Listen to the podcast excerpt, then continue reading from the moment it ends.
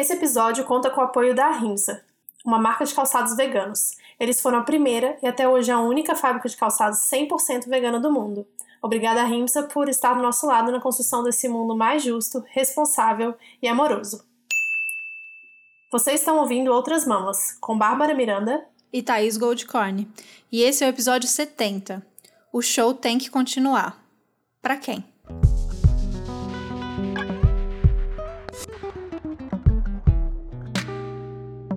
Bom, o tema do episódio de hoje ele estava programado bem mais para frente, a gente estava sempre adiando ele, quando ainda existia algum plano para 2020, né, tá? Porque hum. foi tudo por água abaixo. E aí, com alguns acontecimentos recentes relacionados à Covid, claro, tiveram duas matérias que me chamaram a atenção e eu falei para eles, bora gravar sobre isso, porque eu acho que chegou a hora. Que é a discussão sobre animais no entretenimento.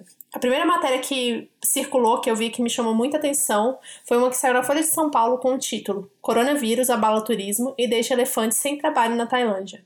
A queda no número de viajantes pode levar donos a pedirem esmolas acompanhados dos animais. E na BBC saiu com Coronavírus: Elefantes da Tailândia podem morrer de fome com o colapso do turismo. Ou seja, os animais ficariam sem ter como se alimentar porque eles dependem dos criadores, né, das pessoas que estão ali trabalhando com eles é, para se alimentar. E a segunda matéria que me chamou a atenção foi uma da Deutsche Welle, que é um canal de notícias alemão, que falou: zoológico alemão divulga lista de abates devido à pandemia de Covid-19. Eu falei, gente, como assim divulga lista de abate? Basicamente, eles, né, estão calculando que sem ter a receita do zoológico, o zoológico foi fechado por muito tempo, eles não vão conseguir comprar ou talvez tenha uma crise de abastecimento, eles não vão conseguir ter os alimentos que eles precisam para poder alimentar os maiores animais que tem no parque, dentre eles, né, lobo-guará, que é bizarro ter um lobo-guará lá na Alemanha. Mas o maior deles, que é o Vitus, que é o maior urso polar da Alemanha. Então eles estão fazendo tipo uma escala de quem vai morrer primeiro no zoológico para o Vitus continuar vivo, já que ele é um urso gigante, ele precisa de muita carne. Isso eu fiquei muito chocada. Eu falei, gente, a gente, como vegano, precisa falar sobre isso. E pior que não tá dando nem tempo de falar sobre essas coisas, né? Falar sobre animais em meio a uma pandemia, mas bora lá. É, aquela velha questão do tipo, ah, meu Deus, com tudo isso acontecendo, essa crise, seres humanos morrendo, vocês vão vir falar de animais? Agora, se não é a gente, se não é um espaço, um dos poucos espaços é, veganos, não é a gente como ativista vegana que vai falar sobre isso. A gente já fez alguns episódios que trataram aí sobre a questão da crise e a gente vai continuar falando da crise é, de, um, de uma maneira global, mas esse é uma das partes a gente consegue fazer um paralelo de como a, aquela frase a corda sempre arrebenta para o lado mais fraco dentro desse sistema, e no momento de crise isso fica muito claro, é real se tratando também dos animais. Então, essa questão do, do dessas empresas, desses é, zoológicos, enfim, falarem que vão ter que abater porque não tem alimento ou porque os animais vão morrer de fome, isso é só, mais uma vez, o, o o dono da, da empresa, da fábrica, cortando aonde ele acha que dá para cortar para ele salvar o negócio dele. Então, se é numa se é na Amazon, se é numa empresa que emprega seres humanos, é demitindo uma galera. É, no caso de quem trabalha com animais, animais sendo a mercadoria, ele precisa cortar ali aonde dá para cortar. E a forma dele cortar é: não dá para comprar comida, ou vou ter que diminuir a quantidade de animais que eu tenho aqui, assim, negociando e tentando cortar de uma maneira é, como se fosse ali a, a matéria-prima, a mão de obra, enfim, qualquer coisa parecida com a mercadoria. Uhum. Então tem até nessa situação para gente trazer esse paralelo e entender que é a mesma lógica, sabe? A mesma lógica se aplica. Então, por que que esses animais, por que que essas crises, esses animais estão em jogo de se eles vão sobreviver ou não, quem vai sobreviver ou não? Não é porque Ai, tipo assim, os animais naturalmente, como já aconteceu, que também não é natural, mas assim, numa questão de queimado, os animais estão sendo queimados. O fogo veio, óbvio que isso por uma crise também, mas aí os animais morreram. Não, os caras estão escolhendo cortar esse gasto que seria alimentar esses animais, porque o, o, o lucro deles, o, a grana funciona com a galera visitando, com os turistas viajando. Uhum. Então vamos falar sobre isso, né? Vamos falar sobre o que é isso, o que é Vão. animais para turismo, entretenimento, como funciona isso, por que a gente faz. Por que, que a gente ainda faz isso? Acho que é a pergunta que Sim. É, a gente não consegue responder e essa pergunta deixa a gente extremamente aflita, porque a gente precisou estudar bastante para esse episódio e relembrar algumas coisas e ver algumas coisas que a gente ainda não tinha visto. E deixou a gente bem mal, bem para baixo. E pra gente chegar e olhar uma situação dessa e falar assim: por quê? Por que, que a gente faz isso. É, uhum. não, não dá para compreender. Nada se tratando de exploração animal dá para compreender. Mas a, especialmente no entretenimento tem um, um teor de, de bizarrice e de, de, quase de zombaria da cara dos animais, assim, que é realmente muito difícil de engolir. Então vamos falar sobre isso, porque de repente já é uma, uma, uma das coisas fáceis, parece simples da gente cortar e, e, deixar isso bem pro passado e isso não existir mais, né? É, eu falei pra Tá que a gente podia trazer um pouco dos nossos relatos, né? Então vou começar aqui contando os meus relatos, porque é muito. Eu acho que eu já falei isso antes no podcast. Se eu não falei isso no podcast, eu falei em alguma reunião de outras mamas. O quanto que é incoerente, né, inconsistente a educação que a gente tem quando criança com relação aos animais e o quanto que a gente vai absorvendo disso, né, da cultura, é, da sociedade, do capitalismo, para entender os animais como, como produto, porque o que a gente aprende na escola é que a gente tem que amar os animais, a gente tem que tratar bem os animais, e a gente tem uma convivência com eles é, dentro da sociedade relativamente positiva, né? Todas as minhas experiências com animais quando pequena foram muito positivas, apesar de eu ser ter sido uma criança muito, muito, muito, muito medrosa e eu morria de medo de todos os animais, não queria chegar perto de nenhum deles. Ainda assim, eu tenho uma memória afetiva muito boa com eles. Então, é, eu gostava muito, muito, muito de ir no zoológico. E meu pai gostava de me levar pro zoológico. Eu ia muito com ele. Primeiro porque era um passeio muito barato. O zoológico de Brasília é um passeio, ainda é um passeio muito barato. É, muito acessível, porque exatamente é uma coisa do governo, né? Então a gente ia, levava o caderno, ficava desenhando os animais. E tem essa coisa da educação, né? Dentro do zoológico. Que tem animais que você só vai ver dentro do zoológico. E onde mais você poderia ver esse tipo de animal. Já que você não pode ir pra natureza selvagem encontrar com esses animais ao ar livre, né? No ambiente livre. E é, circo também, cheguei aí quando pequena, mas é eu tava conversando antes de gravar com a Taki, eu não tenho muita lembrança dos animais, eu tenho mais lembrança das coisas dos trapezistas, dos palhaços, né, da minha risada e menos dos animais em si. Eu realmente não, talvez eu lembre dos leões, ou talvez isso seja uma memória construída na minha cabeça. Talvez eu tenha lembrado dos leões, mas assim, eu acho que eu tenho uma foto em cima de um burro em BH, mas eu lembro perfeitamente. É, é, tem uma. Eu não sei onde é em Belo Horizonte, mas é uma das praças principais de Belo Horizonte. E eu tô em cima de um burro e existe essa foto. Eu tenho ela, eu posso colocar depois no Medium para todo mundo ver. Mas eu lembro de ter durado cinco minutos e eu ter chorado pedido para sair. Eu devia ter uns oito, nove anos. Depois aconteceu a mesma coisa, só que com um cavalo, num passeio de hotel fazenda com a escola. E eu lembro que esse hotel fazenda tinha lhama. E que eu já achava meio bizarro ter uma lhama no hotel fazenda, no meio do cerrado. Mas aí todo mundo foi andar a cavalo, todo mundo, todo mundo. E eu fiquei para trás assim, tipo, gente, eu não quero andar a cavalo. Aí, mas como você não vai andar a cavalo, Bárbara? Pelo amor de Deus, todo mundo vai andar a cavalo. Eu, cara, eu tenho medo de andar a cavalo. E aí eu, não, tá, não vou ser essa pessoa medrosa. Subi em cima do cavalo, o cavalo deu dois passos, eu falei, por favor, me tira daqui. E comecei a chorar. Ficou eu e uma amiga para trás e nós duas não, não andamos a cavalo. E é isso, toda a minha experiência com animais. Uau! dentro de ambiente de entretenimento. Uau! Eu, é isso, eu, sou, eu sempre fui uma pessoa muito medrosa. Você nasceu meio. Seu medo muita... te deixou meio vegana, né? Desde sempre. É, não, é um medo, é exatamente, é um medo meio com admiração, assim, tipo, eu não sou ninguém perto desses animais, sabe? É um medo de, tipo, se eu, qualquer coisa aqui, quem morre sou eu, negócio, né? uma coisa meio de instinto de sobrevivência, assim. E eu acho que uma das experiências mais tristes para mim foi no Zoológico de Buenos Aires. E um calor, assim, 30 graus, 30 e poucos graus. E aquele zoológico principal da cidade de Buenos Aires mesmo, eu não fui naquele zoológico que dopa os animais mas ver um urso polar assim, murcho, sabe aquele urso polar murcho, porque não está gelado dentro do freezer que ele deveria estar. E eu falei, cara, isso tá muito errado. Muito errado, não tem como. E assim, longe de ser vegana a pessoa. Mas fica sempre aquele incômodo, né? De tipo, tem alguma coisa errada aqui, não era para isso estar acontecendo, não era para isso estar acontecendo. E eu acho que a gente tem que sempre lembrar dessa infância, né?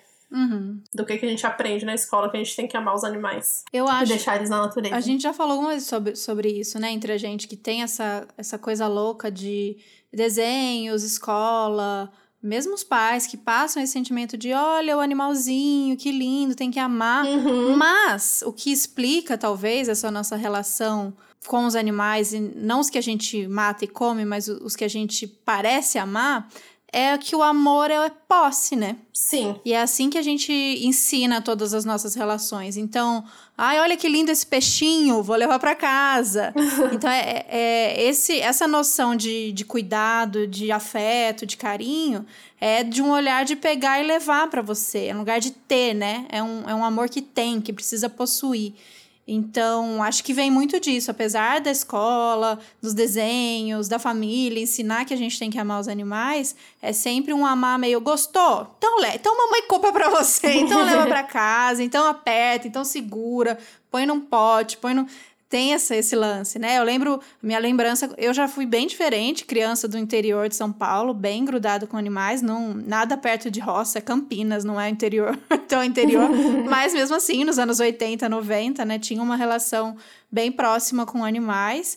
Então, excursão de escola, com aquela coisa de ir para fazendinhas, para sítio, tirar leite de, da vaca, fazendinhas montadas, né, para ter essa coisa de, de, da criança visitar e sempre levar embora da excursão, voltar para casa com um pintinho de, de brinde, de presente. Então, todo mundo amava aquele pintinho achava a coisa mais fofa, porque eles são fofos e lindos, mas é isso, é tão fofo, você gostou tanto dessa experiência, olha como você ama. Então leva um para dentro da sua casa. Aí um bando de criança de apartamento levando o pintinho para dentro de casa, que né, o pintinho ele não fica chocando, chocando o total de 30 crianças da escola, que o pintinho ele não fica pintinho para sempre. O pintinho ele cresce.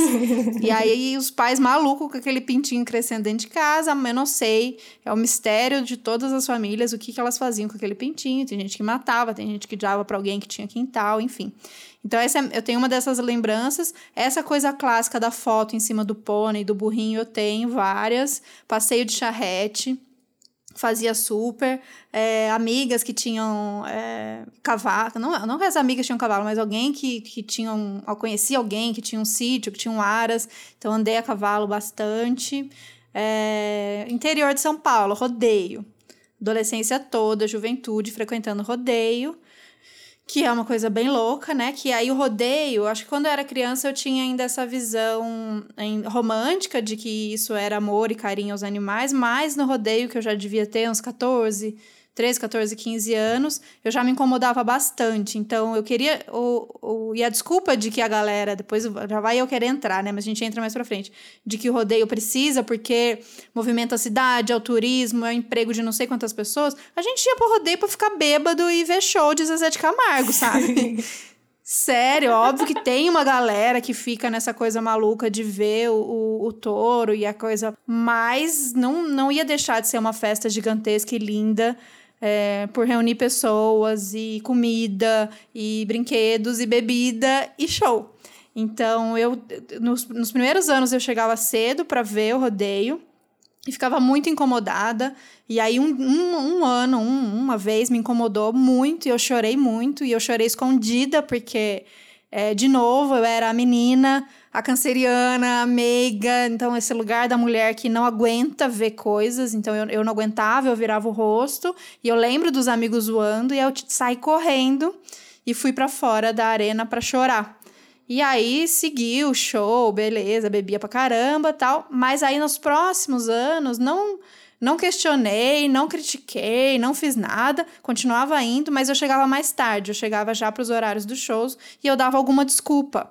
Ah, não, eu não eu quero ficar bebendo aqui fora, ou ah, eu já chego, vou mais tarde porque eu vou pro show, enfim.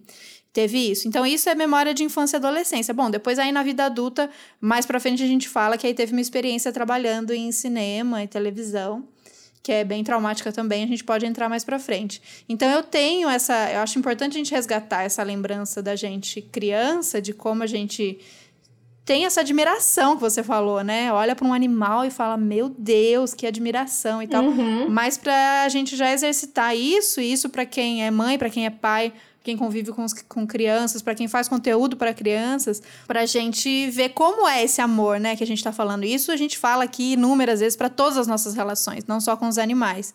Como a gente está negociando essas relações e esses afetos em posse, em mercadoria, em gostei, quero, pago, né?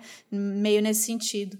Do que só admirar e com esse respeito que a Babi tinha. Eu, tenho, eu admiro tanto, eu tenho tanto respeito, que eu sei que é longe de mim, sabe? Não sou eu que vou dominar e vou montar e vou subir, e vou pegar, e vou. Uhum. A gente quer, né? A gente quer ter pra gente. E, e, a gente se sente muito poderoso se a gente vê um bicho. Sim. É, ou que é considerado perigoso, uma coisa, uma cobra, uma coisa assim, ou um bicho grande, como um elefante, a gente conseguir dominar. Então, olha, coloquei a cobra aqui no meu pescoço para tirar uma foto. Nossa, eu sou muito corajosa.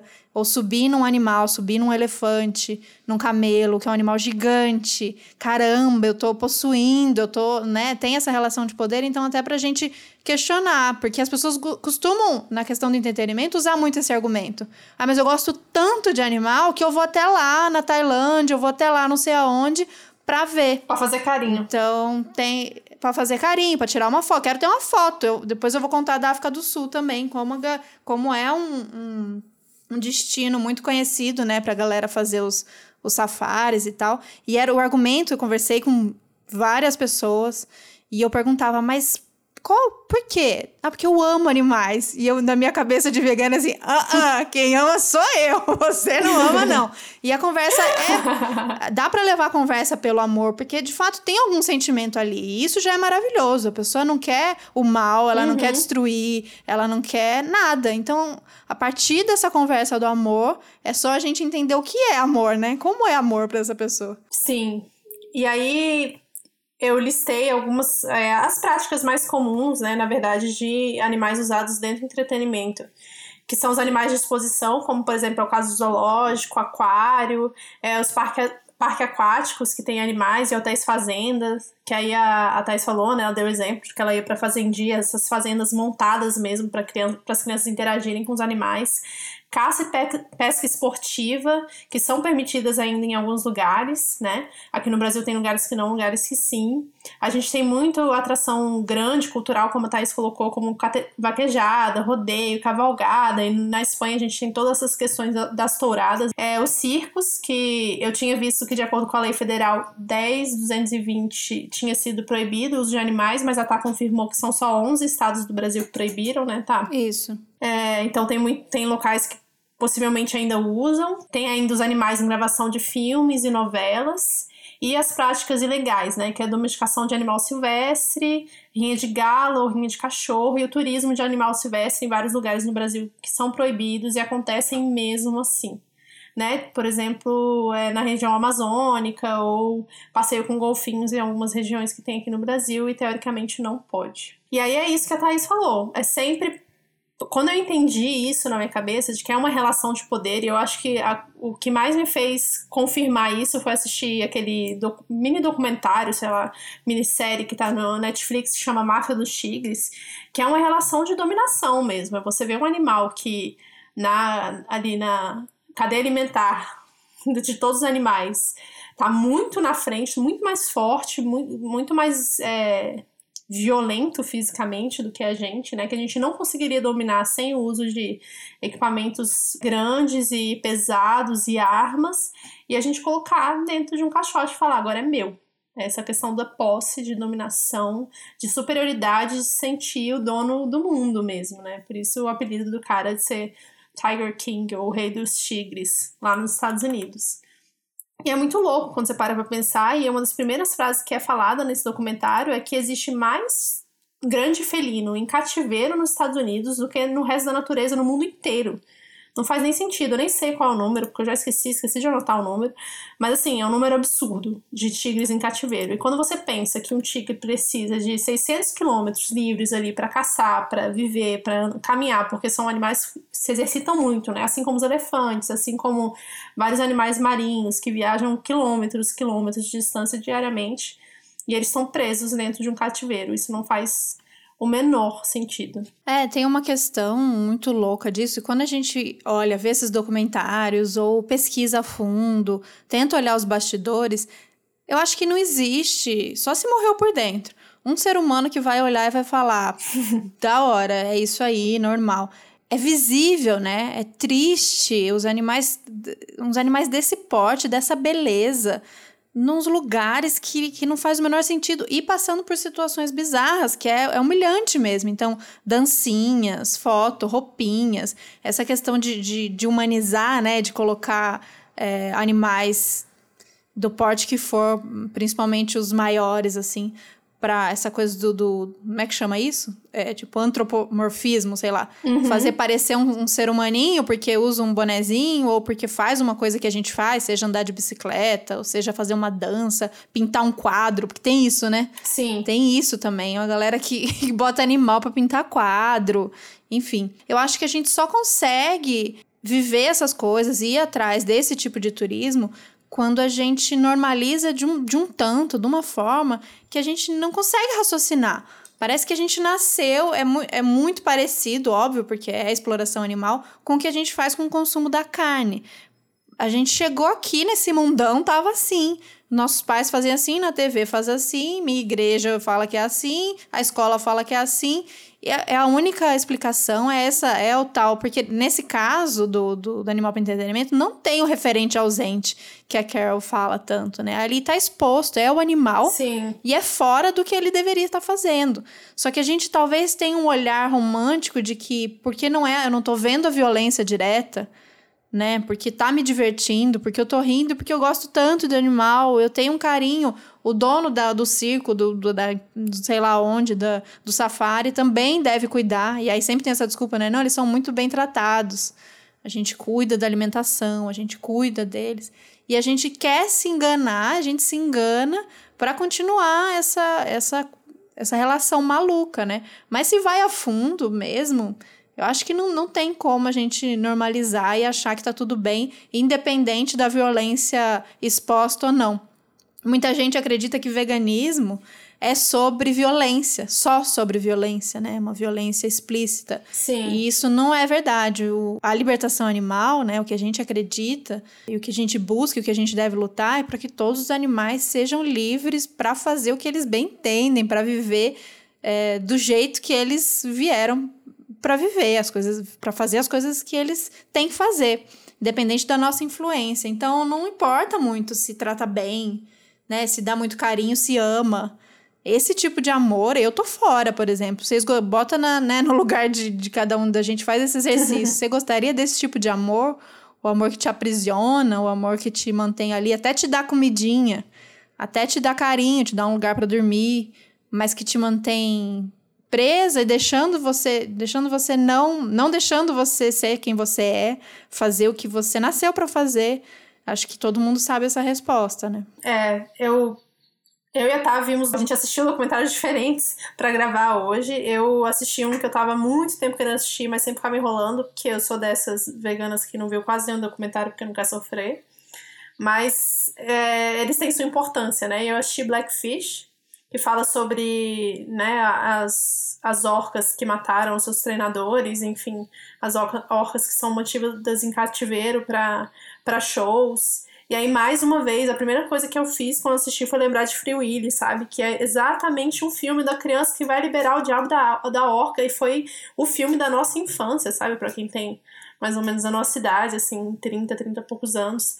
Filme da nossa infância que marcou. E o SeaWorld só ganhou dinheiro em cima disso, em cima do filme, fazendo exatamente o que o filme fala para não fazer com os animais, que é deixar eles presos, né? E aí vale também para a indústria da carne, né? Vem muito com é, quando acontece um acidente desses, a culpabilização das pessoas que trabalham diretamente com esses animais, né? Dos treinadores ou das pessoas que estão ali, vamos dizer, na, é, na floresta amazônica fazendo turismo com animais e que estão dependendo financeiramente desse dinheiro para sobreviver em cima de um, de um turismo que é milionário, né? Depois a gente vai, vai falar mais sobre isso.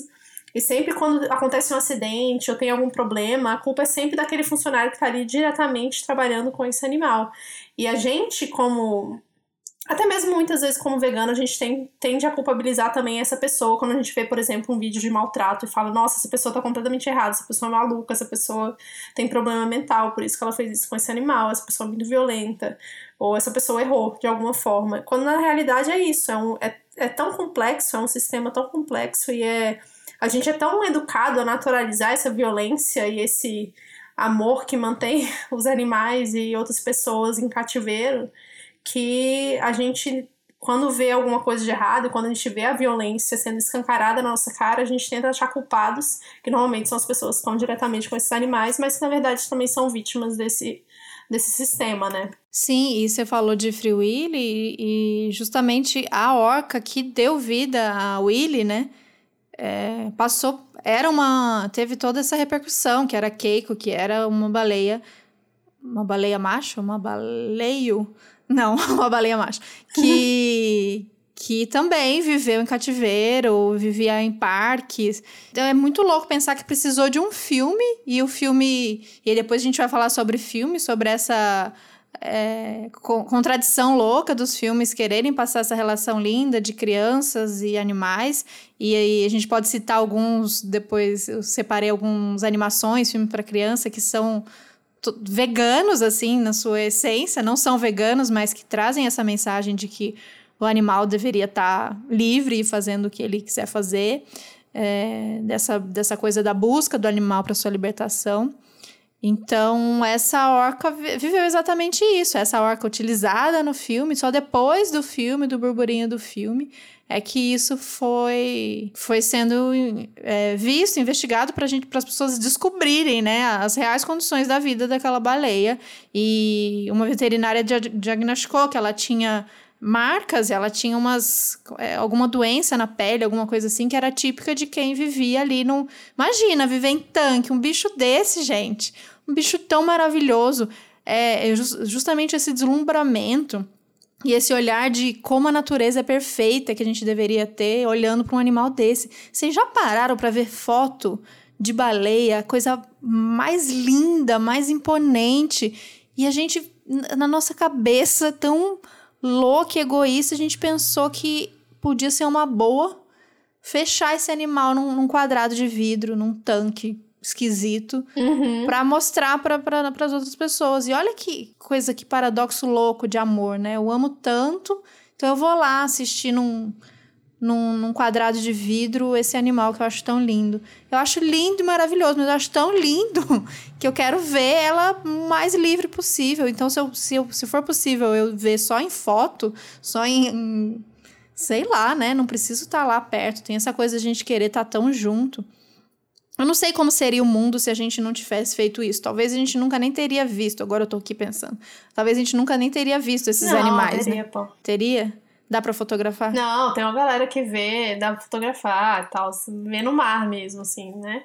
E é, essa é uma coisa que um, um dos caras fala no, que eu já esqueci o nome, fala no, fio, no, no Blackfish, que é exatamente, não existe nenhum caso registrado de ataque de orcas em humanos na natureza.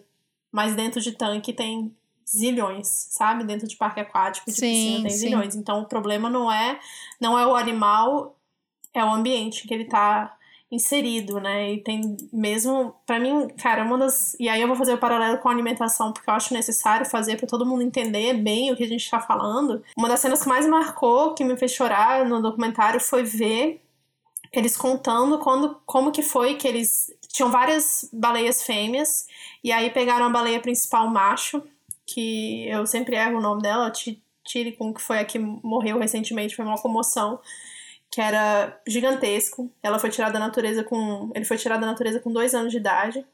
E depois de já ter atacado uma pessoa num parque lá no Canadá, ele foi levado pro SeaWorld para ser o macho que seria o reprodutor ali das, das fêmeas.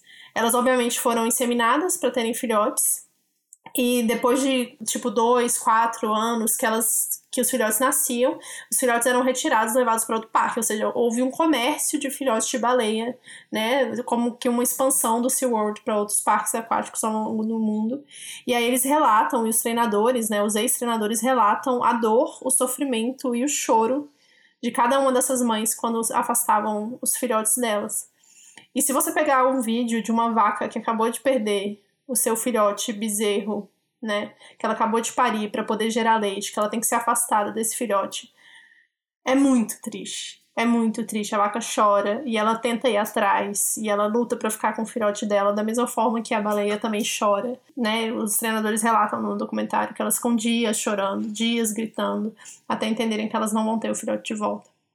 Então, para quem é o volacto aí ainda tá ouvindo a gente, pensa sobre isso, sobre essa dor que a gente causa nos animais toda vez que a gente faz isso com eles, né? Afasta ele do, dos filhotes, porque são animais que não só têm essa ciência que é cientificamente comprovada, mas que tem uma relação social tão complexa quanto a nossa, né? É, muito triste. Eu lembro, eu assisti Blackfish na época e agora onde você assistiu? Porque não tá mais na Netflix, né? Saiu da Netflix, ficou muito tempo na Netflix. É, eu assisti ilegalmente, obviamente. Mas tem no YouTube. Não, só pra gente dar dica para quem não assistiu ainda, vale a pena. Eu sei, e eu queria fazer essa, essa, esse alerta, porque a gente, é, como a Babi falou, ela nunca foi muito de assistir esses documentários e são documentários que não são fáceis de ver. É, esses não são da indústria da carne, por exemplo, que acho que as imagens as imagens em si são mais pesadas ainda, né? Uhum. É, a gente tá falando de documentários que contam histórias, mas a Babi assistiu o Blackfish, que eu lembro que ele é bem, bem triste e difícil, e eu assisti o Tyke, vou falar sobre ele. Mas eu queria dizer se você tá passando neste momento na quarentena, você tá um dia mais frágil, é, você tá lidando já com muitas questões, a gente não tá num momento típico, a gente está com medos novos. É, então, se seja responsável pela, pela sua saúde mental também. E a gente acha muito importante que todo mundo assista, mesmo sendo triste, porque não é uma história triste, são coisas reais que acontecem e continuam acontecendo. Então, se acontece, é importante a gente, mesmo a gente ativista, mesmo a gente que já é vegano e que não é, não come animais, não, frequ... não faz turismo de animal, enfim, é importante a gente assistir para a gente não esquecer dessas histórias, porque esses animais, o que eles fizeram, né? Não pode ser em vão, sabe? Eles deram primeira, os primeiros gritos de, de tentativa de liberdade, e aí, a partir disso, os ativistas, as pessoas que se sensibilizaram, levaram essa mensagem mais para frente. Então, se hoje a gente tem poucos avanços de que é, algumas coisas não são mais tão legais, né, de, de acontecer, legais assim, para opinião pública, de ah, isso é bonitinho fazer tal coisa. Se a gente hoje já mudou algum desses pensamentos, foi muito graças a essas histórias. Então, é importante a gente relembrar essas histórias e ver como é foi de fato para a gente passar isso para mais e mais pessoas, para a gente realmente ser a voz. Então, o documentário que eu vi acabou comigo, mas destruiu, assim, chama Tyke. E Tyke é essa elefante, a história dessa elefante, que ela era uma de nós, ela era comunista, essa, essa elefante. Ela se revoltou, ela não aceitou ser explorada. Ela não aceitou anos e anos de circo que ela vivia de cativeiro, de sendo maltratada. Então, conta toda a história dela até chegar o dia que ela se revoltou e no meio de uma apresentação no circo, ela ataca o, o, o treinador e o assistente, sei lá, são duas pessoas lá que estão lá é, trabalhando com ela. Ela ataca eles isso quando ela, ela já, tinha, já tinha uma vida de circo e de cativeiro nos Estados Unidos. Nesse momento, que foi. Isso aconteceu em 94, ela já estava no Havaí. E ela saiu loucona pelas ruas de Honolulu. E tem essas imagens, gente. E aí então tem um animal. Ó, eu, vou, eu vou chorar gravando esse episódio. Puta que eu pariu. ela sai pelas ruas, assim, desesperada. Você vê a carinha dela. É, ela só queria fazer alguma coisa. Foi só tipo assim: eu preciso fazer alguma coisa, eu preciso me livrar disso. E ela não tá muito sabendo o que, que ela quer fazer, assim, ela só precisa sair dali. E daí ela pega e, e esse treinador e esse assistente, ela levanta e joga ele 300, 300 vezes até que ela sai do circo, pisoteia algumas pessoas e sai pelas ruas. E, obviamente, uma hora a polícia vem e atira nela. Isso eu não tô dando spoiler, isso já é a, sinopse. E, e aí vem todo um debate a partir disso. Isso acontece logo nos primeiros minutos de documentário. Depois o debate vem relembrando os treinadores antigos, as pessoas que conviveram com ela. Então vem aquele papo. Ah, sempre foi uma elefanta rebelde, sabe? Ah, ela sempre deu problema, ela não obedecia os comandos, ela era difícil. Ela, uma vez, o treino, um dos treinadores antigos falando, ela pegou, eu passando os comandos, ela pegou um tanto de feno e jogou na minha cara. Gente, ela era maravilhosa, assim. Maravilhosa. Mas é isso, ela teve que ser esse símbolo, ela pagou por isso com a própria vida. E mas para partir daí ser levantado esse debate de qual é o sentido desses animais em apresentação de circo. Por que, que a gente está fazendo isso com eles? Por que, que a gente coloca eles nessa posição terrível de subir em banquinho, de descer, de levantar, de dançar, de usar uma roupa ridícula e que, assim, fora do momento de apresentação, viviam todos acorrentados por horas e horas e horas por dia num cativeiro, é, justamente para eles terem esse comportamento mais submisso e ter medo dos treinadores. E aí respeitar, né? O que eles acham que isso é o que, é o que chama respeito, né? Que é esse medo de morrer. E, então eu recomendo um monte, eu acho que a gente tem que assistir mesmo. Ah, esse bastão que esses treinadores usam, usam chama bull hook, que é um bastão com um ganchinho na ponta. Aí só de do bicho ver esse, esse bastão, ele já sente medo e ele já segue os comandos. Então esse bicho precisou apanhar muito para ele só entender, e os, e os, treinadores contam tudo como eles fazem. Ele fala, quando ela não estava obedecendo, ele ficava sempre com o bastão na mão esquerda. Quando ele passava o bastão para a mão direita, ela já fazia o comando e sentava, porque ela sabia que de próxima ia vir a, a pancada, ou a cutucada, enfim. É, então, é, é muito maluco a gente pensar que isso. Isso foi em 94, que, né, em questão de, de linha do tempo foi ontem e que a gente não tá livre disso acontecer ainda. Isso em circo, uhum. como a Babi falou, em vários estados no Brasil, isso na maioria, isso já não existe, muitos lugares no mundo isso já não existe mais, mas existem outras e outras formas. Por exemplo, nos safaris, essa questão de é, andar em cima, né? Fazer o passeio montado no elefante. Ou mesmo tirar foto, gente. Você pode ver essas fotos, essas que são né, dentro desses espaços. É, o animal tá ali acuado e sempre tem um treinador do lado com esse tal desse desse desse burro que aí na mão.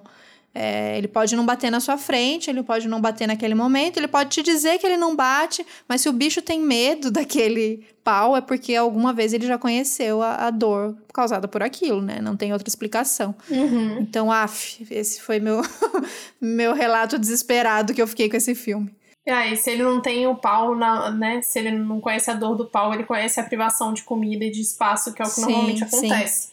E aí eu vou trazer um vídeo que eu vi da National Geographic, que vai estar no nosso blog no Medium, que fala exatamente sobre o turismo de animais silvestres na região amazônica aqui no Brasil. E aí eu lembrei que você falou da, de colocar roupa ridícula no animal, né, no macaco, no elefante, que seja para as pessoas tirarem foto, que um, uma das imagens é uma mulher com uma preguiça no colo, um filhote de preguiça, e a preguiça com um lacinho na cabeça, sabe?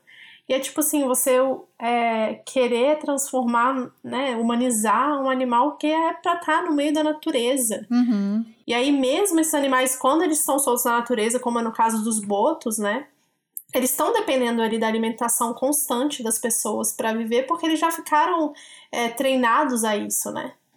Então, eles sabem que na hora que ele vai chegar um barco de turista, que teoricamente é proibido pegar nos botos, né, na região norte do Brasil, mas as pessoas ainda assim pegam.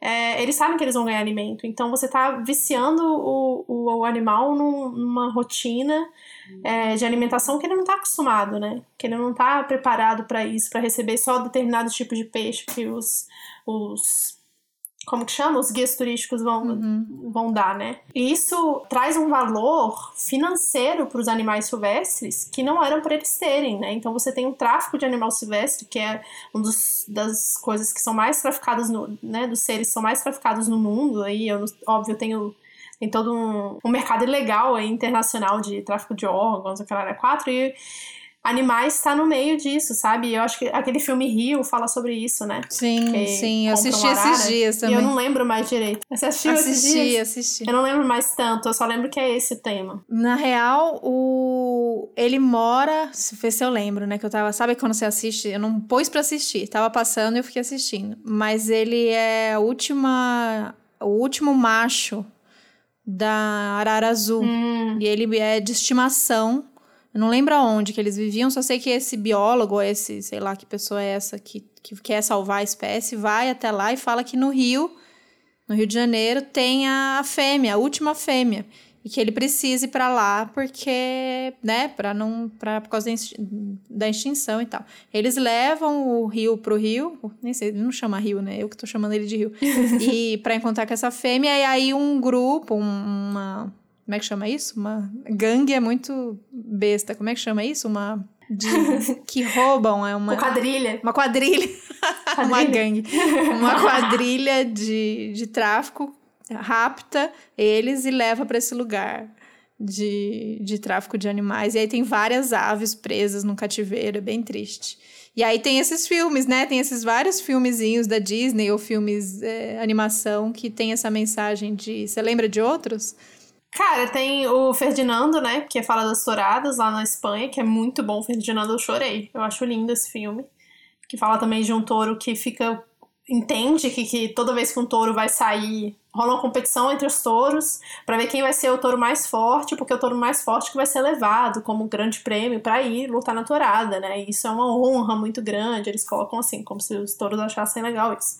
E aí um dos touros ele tem medo e ele não quer fazer parte disso, sabe? Uhum. E é, o touro Fernando é muito bom, muito bom. Tem vários, tem Rio, tem Dumbo. Uhum. Tem. Nossa, Dumbo é triste, hein, gente? Eu preciso rever Quem Dumbo, não sabia? viveu a infância, Dumbo é triste. Dumbo é triste demais. E Madagascar. Tem alguns uhum. que tem essa, essa. A fuga das galinhas. A fuga das galinhas. Alguns. Acho que é isso. A gente coloca umas mensagens até que veganas nas crianças, só precisa dar aquela aprimorada na ideia. Sim que, que a gente estava falando? Você estava falando antes. De, de tráfico de animais e turismo. Bom, é, aí eu queria trazer só um relatório, eu vou até ler aqui para vocês, gente, para não, não, falar nada errado, um relatório da, de uma ONG chamada World Animal Protection, que eles fizeram uma pesquisa é, tem uma pesquisa, na verdade, que foi feita só com relação aos animais selvagens, que aponta que pelo menos 560 mil animais silvestres são explorados atualmente em atrações turísticas ao redor do mundo. E, e esse mercado de turismo, ele opera mais de um trilhão de dólares, corresponde a 9% do lucro global. E eles fizeram essa pesquisa junto com o TripAdvisor, que é um site de viagens, porque uhum. as pessoas colocam os reviews lá, né? Então eles conseguem rastrear todo mundo que está fazendo turismo com relação a isso. Anualmente são mais de 4 milhões de turistas que visitam as atrações que são prejudiciais ao bem-estar dos animais pesquisados no estudo. E eles estimam que a atração as atrações de vida silvestre constituem 20 a 40% do turismo global, porque tem, também tem a questão de ser, em vários lugares, de ser ilegal, né? Então eles não, não conseguem saber absolutamente tudo.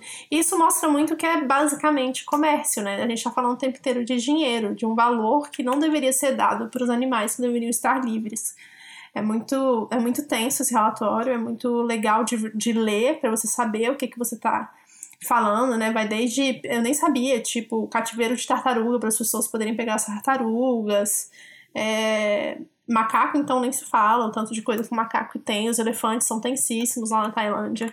E aqui no Brasil eu até achei que tinha pouca coisa. É, é, é importante a gente saber dessas, desses dados, justamente para a gente entender que ainda existe muito, e por mais que a gente veja algumas mudanças, a tem muita coisa, a gente já falou isso também algumas vezes, como uh, a gente pode ser criativo em maneiras diferentes de explorar animais, né? Uhum. Então tem coisas bizarras, você pode ver nesse relatório que tem eles colocam uma parte das as mais cruéis, as práticas, as top 5.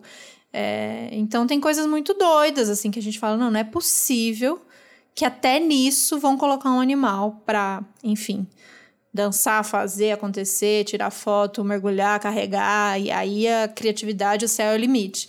Então, é importante a gente conhecer essas práticas, porque às vezes uma coisa que acontece aqui e para você já tá um pouco mais naturalizada, porque sempre aconteceu, e aí você olha uma de fora, a de fora te parece muito mais absurda, uhum. né? Tipo, nossa, olha o que eles fazem com o macaco, e aí na sua cidade charretes a valer, assim, acontecendo. E pra gente não normalizar nenhum tipo de utilização de animal, né? É, a gente sabe que, enfim, a gente não Existem caminhos e caminhos para a gente chegar na libertação animal, e esse pensamento da, de, de deixar os animais só serem e é um caminho longo, porque a gente não vai conseguir ver esse mundo vegano, a gente não vai conseguir a partir de amanhã que todo mundo pare de utilizar, porque os animais nem estão nos lugares que eles deveriam estar. Tá, né? Aquela pergunta. O Vitor fez um vídeo sobre isso, né? O que, que ia acontecer uhum. com os animais, que é sempre essa uma questão. Ai, não, mas se para tudo, e aí? Leva para onde? Faz o quê com esses animais todos? Mas é que essa não seja a desculpa para a gente continuar reforçando essas práticas, né? Sim. A gente ter essa compreensão de que a prática, ela não é legal, a prática não faz sentido nenhum.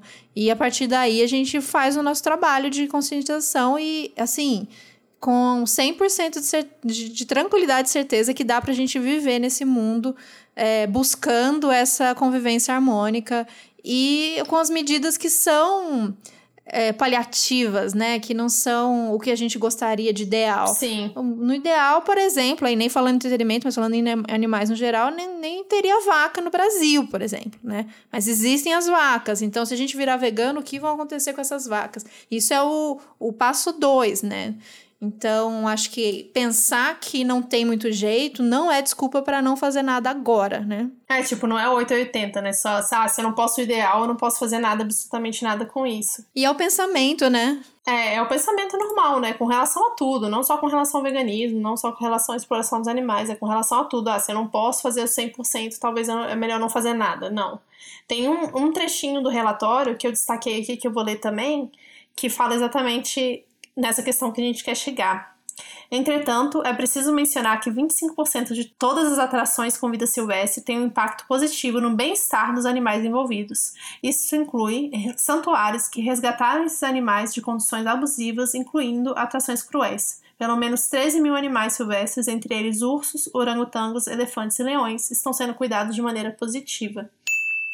E aí, de maneira positiva é isso, né? Maneira positiva para quem? Eles deixaram muito bem claro que é é um impacto positivo no bem-estar dos animais envolvidos, mas ainda não é o 100%, porque o trabalho dos santuários é simplesmente fazer com que esses animais não sejam mais maltratados, né? Uhum. Então você tem uma questão de tipo, cara, é muito bom que existam esses espaços, mas ele é paliativo, porque a gente sabe que a maioria desses animais nunca vão poder retornar à natureza ou nem conhecem a natureza, porque muito de, muitos deles já nascem em cativeiro, né? É, o que eu queria fazer de reflexão sobre essa história de santuários, reservas e safaris, que é bem complexa, quando eu fui fazer a viagem para a África do Sul, eu tive que fazer essa pesquisa e percebi como nem sempre isso é tão claro. Então, aqui no Brasil, aqui as coisas que eu conheço, eu, eu sei, principalmente as que estão perto de mim, porque eu faço parte aqui do, da galera vegana, conheço os grupos, as, as organizações, então a gente meio que sabe quais santuários são sérios mesmo os sérios, a gente sabe que não são as condições ideais, né? Porque são condições que dá para ter para tirar esses animais de sofrimento extremo, para livrar eles de abate, para tirar eles de exploração mas existem coisas que chamam o santuário, mas que continuam se aproveitando para cobrar visita, alguma coisa. Nem deveria chamar santuário, né? Mas quando eu fui para África do Sul, caiu nessa. Vende-se muito, acho que com o aumento da preocupação das pessoas com o bem-estar do animal, é, as pessoas começam a pesquisar e perguntar muito, do tipo, ah, mas não. E a pergunta é, é, é simples. Ah, mas não explora o animal, não, né? Não maltrata. Então, é, esses lugares eles já preocupados com isso, já sabendo que vai ver essa pergunta, eles fazem uma maquiagem no negócio e eles dizem que é pro bem dos animais, porque esses animais estariam em extinção e só não estão, eles estão protegidos nessas reservas, protegidos de, de serem caçados, por exemplo, vivendo nesses santuários. Então existem, obviamente, trabalhos sérios, inclusive lá na África do Sul, eu decidi, eu optei por não visitar nenhum, porque eu perguntei, eu fiz um grupo de amigos lá veganos, a galera da, do Anonymous for the Voiceless, e mesmo entre eles tinha essa divergência do tipo, olha, tal santuário faz um trabalho legal porque ele arrecada dinheiro, por exemplo, ele faz um trabalho de preservação, mas eu tenho um leve incômodo com essa coisa de tiração de foto, porque, meu, são elefantes, são girafas. Não faz muito sentido pra gente pensar que mesmo ajudando, a gente vai ficar lá tirando fotinho com o animal, sabe? E posando. Não é que você viu lá de longe, porque eu tirei várias fotos de animais lá na, na África do Sul, só que eu tava passando na estrada e eu vi. E aí eu saquei o celular de onde eu tava e eu tirei foto de onde eu tava. Isso é uma coisa. Agora, os animais que são trazidos por funcionários para você tirar foto de pertinho, já não consigo entender como isso pode ser legal, sabe? Então tem essa essa bagunça do tô cuidando em troca né, eu, eu, eu, eu, utilizo deles. A gente sabe que os santuários precisam fazer alguma coisa para se manter né, financeiramente, porque é uma treta louca. Então, por exemplo, santuários aqui no Brasil que abrem para visitas, mas que são muito responsáveis, como o Terra dos Bichos, o. Ixi, me lembra mais aí. vale da Rainha. É, vale da Rainha, enfim vários santuários que a gente sabe que são responsáveis, mesmo assim abrem visitas. Por quê? Tem dois trabalhos, e a Cíntia do Terra dos Bichos sempre fala isso. Primeiro é o financeiro, porque precisa bancar o santuário de alguma maneira. Segundo, porque é um trabalho importante para crianças, para pessoas não veganas verem os animais bem, né? Mesmo não estando naquela situação, mas bem para ter essa criar essa conexão, né? A gente é tão desconectado de animais, então às vezes a pessoa precisa ter esse contato mais próximo para cair umas fichas e falar, olha como eles poderiam viver aqui igual o cachorro, que é o primeiro comentário mundo faz, nossa, tal bichinho virou a barriga para fazer carinho igual o cachorro e tal. É, então, esse trabalho é importante, mas sempre respeitando poucas pessoas, distância do animal, sem abraço, sem entrar, sem ultrapassar esse limite da, da, do, do, animal ali, de respeitar o animal. Eu tô com uma foto aberta aqui pra gente ver que mesmo quando a gente consegue avançar num pensamento de vamos respeitar o planeta, o planeta Terra, blá, blá, blá, ainda a gente considera essa, a gente mistura esse discurso de eu gosto tanto da natureza que eu vou chegar perto e vou tomar para mim. Uh, um tempo atrás, não sei quanto tempo atrás, a Gisele Bündchen, grande defensora da Mãe Terra, postou uma foto no Catar, acho que ela estava com o marido, montado em camelo. E aquele camelo que tem toda a roupinha e os freguenates, tudo. E ela foi super criticada. Então, ela é uma, uma pessoa, uma figura que é conhecida por levantar bandeiras de, de defesa do meio ambiente e tal. E ainda acredita que faz algum sentido ela precisar viajar e montar em animais e tirar foto para mostrar o tanto que ela ama animais. Agora, o lado bom é que nos comentários eu lembro que choveu de comentário dizendo isso é exploração animal, não é possível que você sensível faça esse tipo de prática, isso é horrível, blá, blá, blá, blá. Não sei se ela aprendeu alguma coisa com esse episódio, não acompanho, mas é para a gente estar atenta de que, né, esse, esse, esse tipo de exploração ainda muitas vezes pode passar de maneira sutil para as pessoas, de que talvez não seja tão, tão mal assim, né? Sim, porque se você faz um carinho no animal e ele responde de maneira positiva, como que pode ser tão negativo assim, né? Que é o que acontece a maioria das vezes, né? Uhum. Você vai fazer carinho no animal, ele vai gostar do carinho que ele vai receber e ele vai ser carinhoso de volta, mas assim, não deixa de ser exploração porque, só porque você tá fazendo carinho, né? O que, você falou desde o começo com, dos Sim. relacionamentos, como que a gente tá mal educado com relação aos nossos relacionamentos. E aí vamos trazer de volta nosso episódio que a gente falou sobre pets, né? Pets e mercado de vidas, que foi o nosso episódio 31, que a gente fala exatamente sobre isso, assim, a monetização da vida e aí a vida de todo mundo e da natureza como um todo e todos os animais, né? vamos partir do princípio de que nenhuma vida pode ser vendida ou comprada e não deveria ter valor monetário para elas. Então, não é só pagar que tá tudo bem você ir lá tirar foto com um animal junto, sabe? Sim. Eu, eu queria só retomar se alguma coisa eu prometi, porque eu, tô, eu sou cheia de começar falando isso aqui eu falo depois, isso aqui eu falo depois, e depois eu, eu percebo que eu nunca mais volto nos assuntos. Gente, vocês, per vocês perdoam a cabeça da quarentena. Não, eu falei sobre a questão dos animais em filmes e. Ah, em filme, verdade, você ia falar. É, então, como vocês sabem, minha vida inteira trabalhadora, eu fui trabalhadora do cinema e da televisão. E é uma prática comum, né? Todos os, os filmes e as séries e as novelas, de alguma maneira, a maioria deles querem usar um animalzinho ali para né, para fazer dar uma vida ali na, na cena, passar uma verdade. E se a gente convive tanto com os, os animais, e se os animais são tão incríveis, obviamente a ficção também vai querer passar isso. E não tem, não tem nada que eu possa falar para vocês que existe uma maneira ética, existe uma maneira legal de se fazer isso, porque não existe. É, hoje, depois de anos trabalhando com isso, eu nunca fiquei totalmente confortável, mas é aquela situação que você vive pensando: pô, cheguei aqui, já era assim, é assim, é aquelas situações que a gente só segue porque é, mas eu sempre fiquei desconfortável.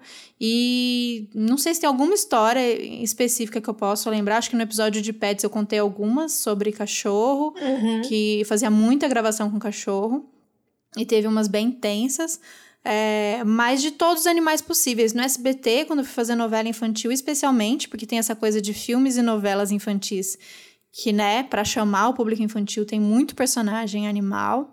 E as práticas são terríveis. Então, mesmo quando a gente contratava o adestrador, o treinador mais responsável possível, ainda assim não é legal. Não é legal porque, de novo, tá monetizando em cima de um animal.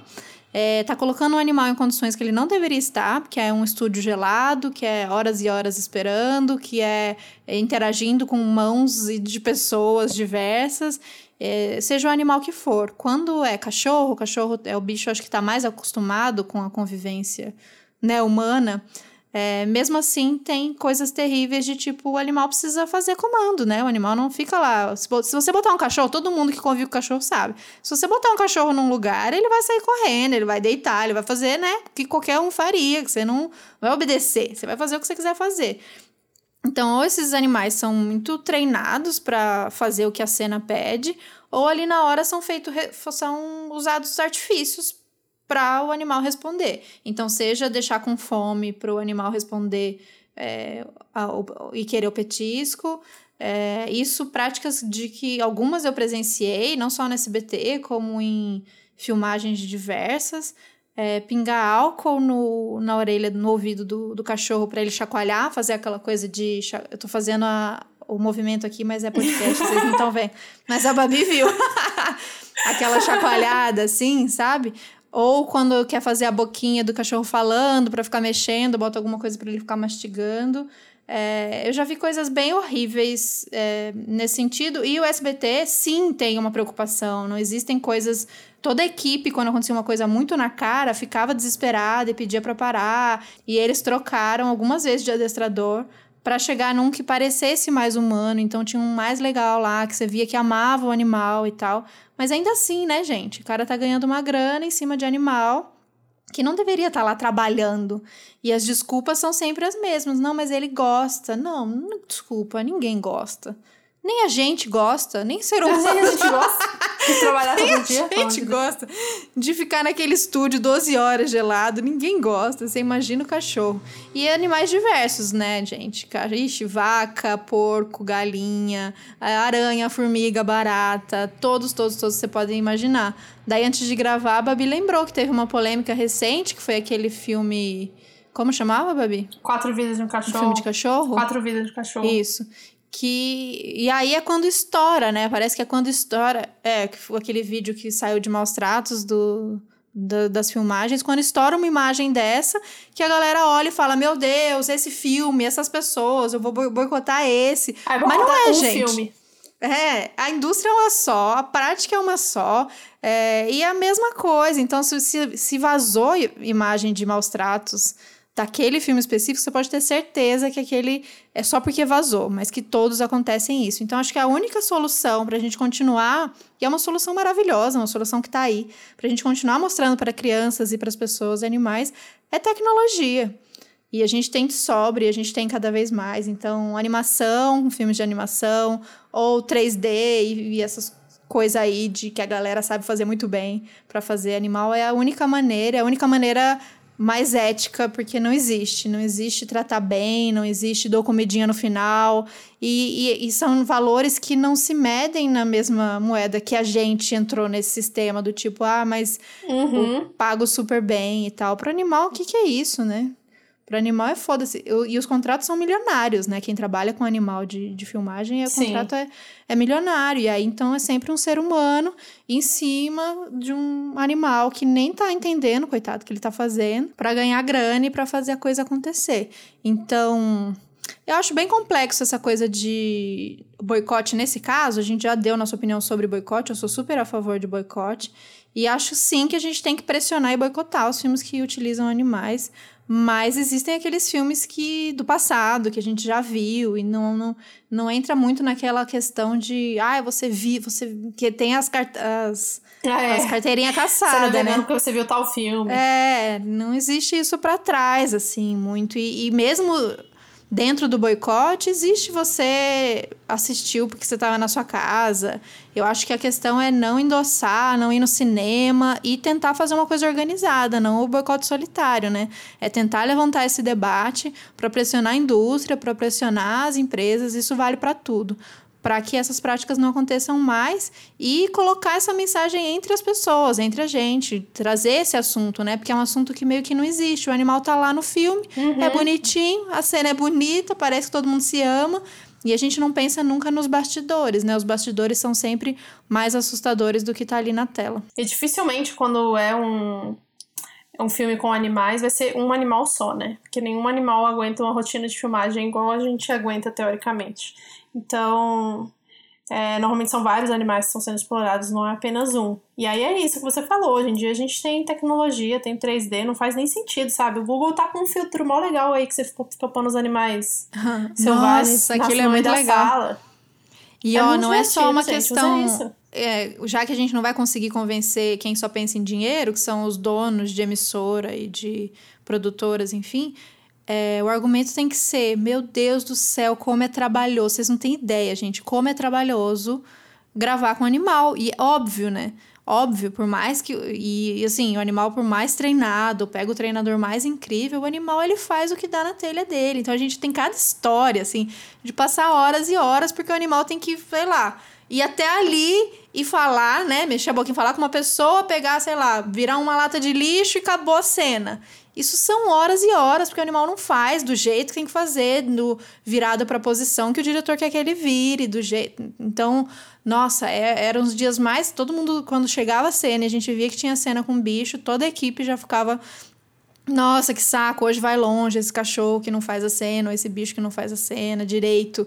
E a gente tratava, as pessoas no geral tratavam como se fosse mais um trabalhador, sabe? Do tipo, ah, esse cachorro é muito ruim, ele não faz a cena direito. Que droga, esse cachorro, é horrível, esse cachorro não dá. Que droga. E, e também, óbvio, a culpa do, do treinador, mas muitas vezes jogava essa culpa. Troca esse cachorro, esse cachorro é uma bosta, esse cachorro é muito ruim. Tinha esse, esse tipo de pensamento. E a gente conseguia fazer isso para cachorro. E quando era tipo um, um bicho que você não tem controle mesmo, tipo é, rato, barata, qualquer bicho desse, e aí os artifícios ficam cada vez mais pesados, como fio de nylon, cola quente, é, coisas Nossa. nesse sentido para deixar o bicho parado, das coisas mais bizarras que vocês podem imaginar. Ai, que péssimo. Bom, é isso. 3D pros filmes, tá, gente? São lógico, a gente vai acabando com eles aos pouquinhos, porque também não Encaminhamentos. Dá pra bichos... Encaminhamentos. Encaminhamentos, anotem aí. Não, os animais. anotem aí.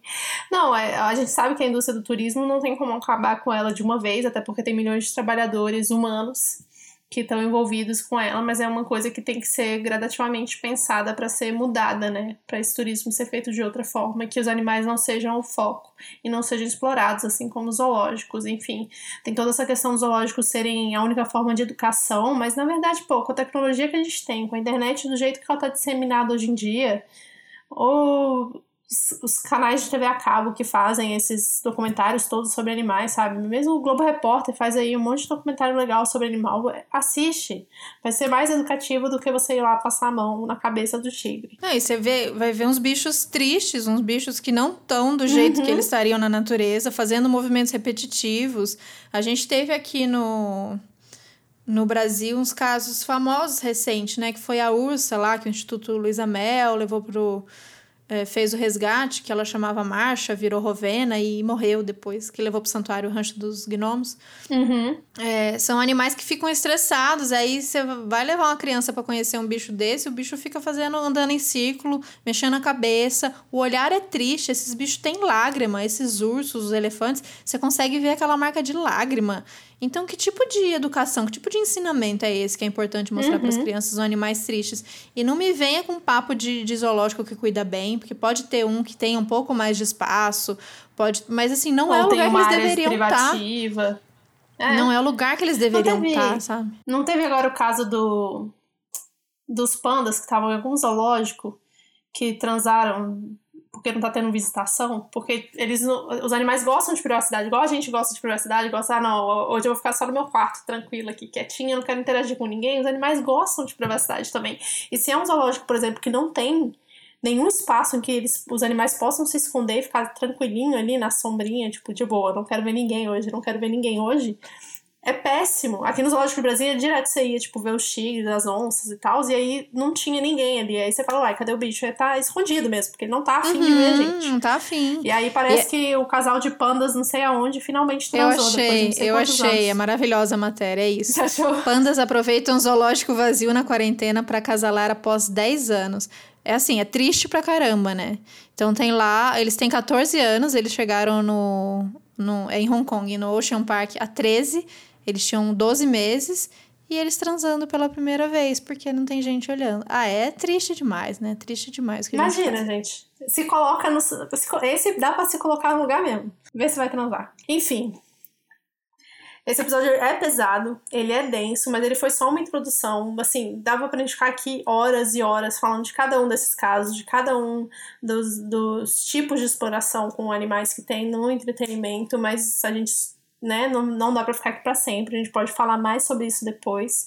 E aí a gente queria ouvir de vocês também, o que é mais que vocês querem saber, porque isso foi uma pesquisa que surgiu da gente e a gente foi assistir os documentários e foi procurar as matérias que faziam sentido para falar agora, mas vocês podem também dar alguma sugestão. Eu acho que isso é como a Thais falou logo no começo, a gente não pode. Os animais também estão sendo prejudicados em função do corona e a gente não pode deixar de lado de falar disso, porque tem outras pautas mais urgentes, né? Dá para falar de tudo ao mesmo tempo. É, eu acho que é justamente isso. Existem, óbvio que existem coisas terríveis acontecendo nesse momento de crise, mas existe também a gente enxergar que quem já estava quem já estava prejudicado vai se prejudicar ainda mais. Quem já vivia sobre exploração vai viver ainda mais. Então, acho que dá para a gente aproveitar esse momento e ter esse olhar. E a gente sabe que, que esse podcast é ouvido majoritariamente por pessoas veganas ou simpatizantes, então a gente sabe que vocês é, têm essa consciência, têm esse olhar. Então é um debate para a gente trazer como a gente ainda é, mercantiliza essas vidas e de maneira banal, né? De maneira, como eu falei, é, a, a parte do entretenimento ela é a mais.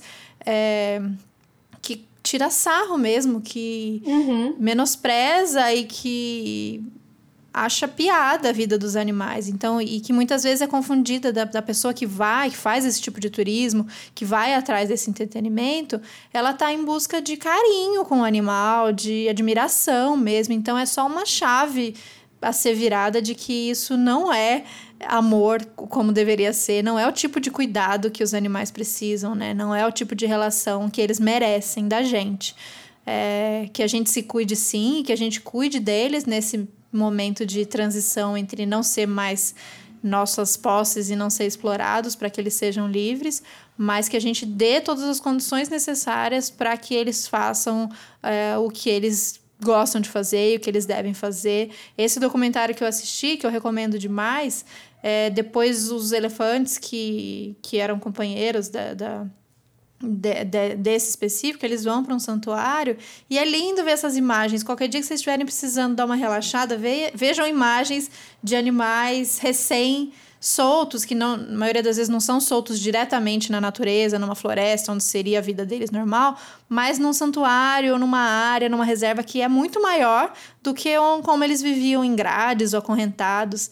É uma coisa assim, linda demais, porque o bicho tá ali os elefantes eles não sabiam que, por exemplo, grama eles podiam pegar com a tromba e, e comer. Nossa. Porque eles viviam em, em, chão, em cimento, em chão batido, enfim. Então eles não tinham tido esse contato. Aí até eles descobrirem, sentindo a grama, e aí começa a correr, começa a brincar com o outro.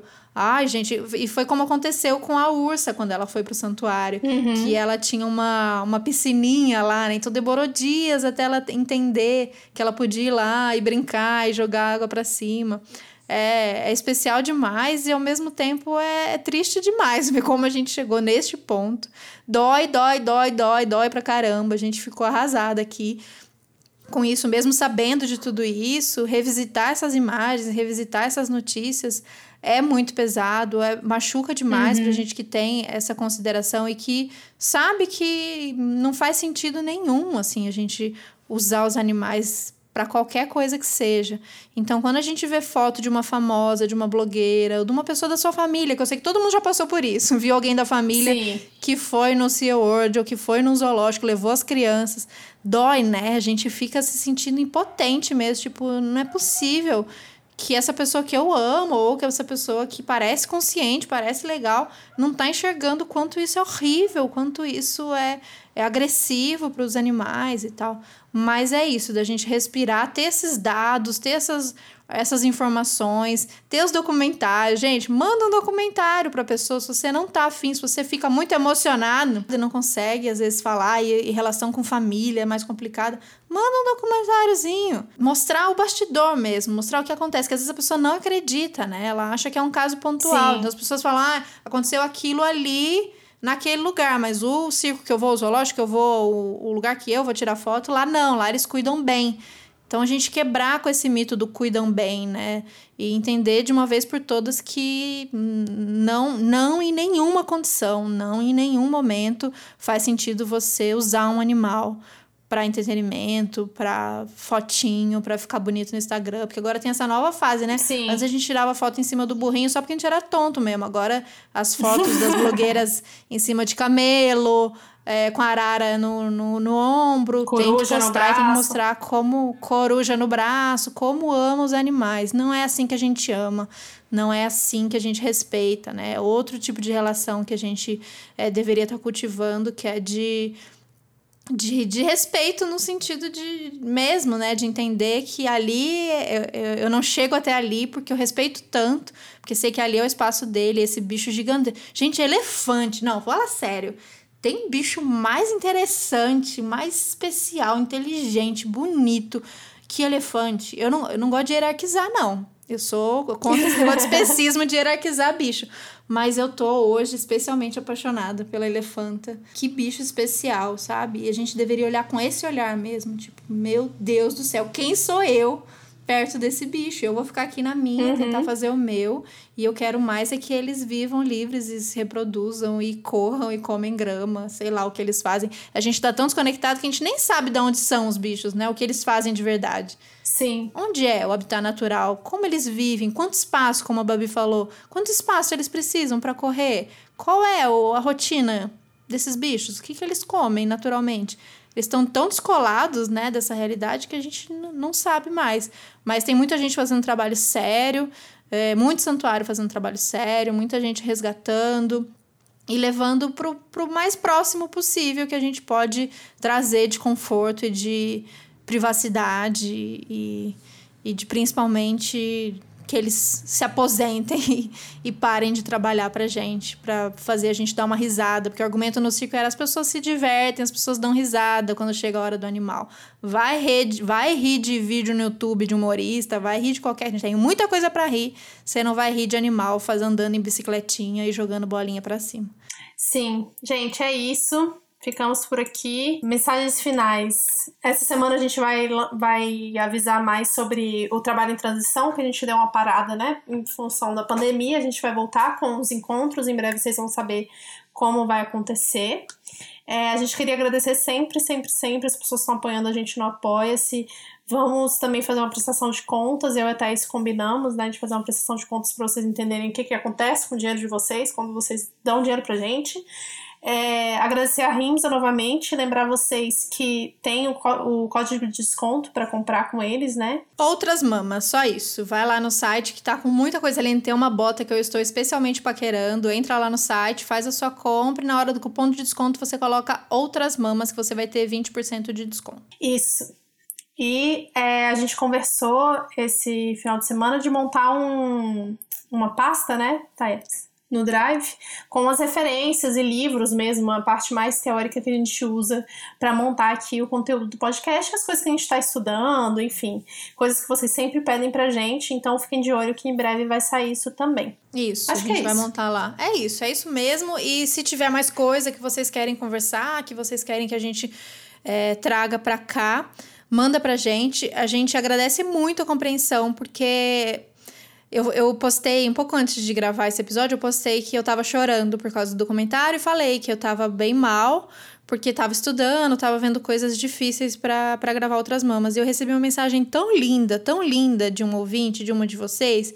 Eu vou até ler, porque eu fiquei emocionada. Eu devia ter separado antes, porque eu não separei, porque me deu a ideia de ler agora, mas eu vou ler. Porque foi muito bonito.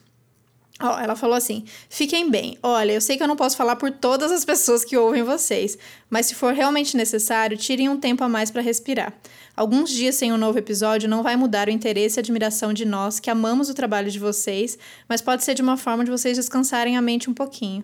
Você acha que eu aguento o carinho de vocês hum. e essa, hum. essa compreensão nesse nível? A gente pensou, durante essa quarentena, a gente pensou algumas vezes, e teve uma semana que a gente pifou. As Sim, duas pifaram e não lançamos episódio. A gente simplesmente ignorou que tinha episódio para lançar porque a gente não estava dando conta. E a gente passa essa mensagem para vocês de que não existe mais a produtividade do jeito que existia antes. O mundo não é mais o mesmo. As nossas prioridades hoje não são mais as mesmas. É, a nossa rotina não é mais a mesma. A gente está vivendo com novos medos. Então a gente é, entende, agradece muito, mas a gente grava porque faz muito bem a gente. Isso, Sim. além de ser hoje o nosso trabalho, é a nossa paixão. Então, é, às vezes fica difícil sim, e a gente se compromete a ser 100% sincera com vocês. Quando tiver pesado demais, quando a gente não conseguir, a gente não vai entrar nessa lógica maluca do capitalismo de que a gente tem que mostrar serviço para vocês sempre. Então a gente tá, tô firmando, tá, Babi? A gente nem combinou isso, mas tô firmando esse Sim, compromisso com, com vocês de que a gente não vai entrar nessa e que que bom que a gente gravou esse episódio hoje, por mais que, que foi difícil, a gente achou importante Sim. trazer esse tema e a gente quer trazer também, talvez, uns dias, umas coisas mais leves, só pra gente estar tá junto e não deixar é, essa nossa conversa acabar e ficar sem. Então a gente se compromete a isso, né, Babi? Quando a gente vai com continuar certeza, fazendo, enquanto a gente estiver bem para fazer e se precisar respirar, a gente respira e a gente pede o mesmo de vocês. Vocês estão aí acompanhando, se cada uma tá aí no seu rolê, fazendo as suas coisas.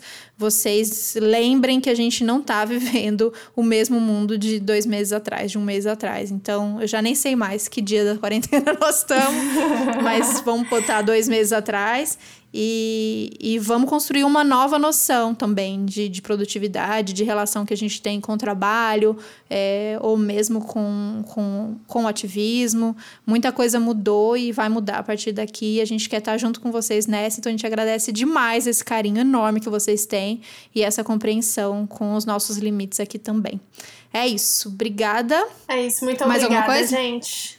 Não, Até semana que, que vem. Até semana que vem. Um beijo. tchau. tchau.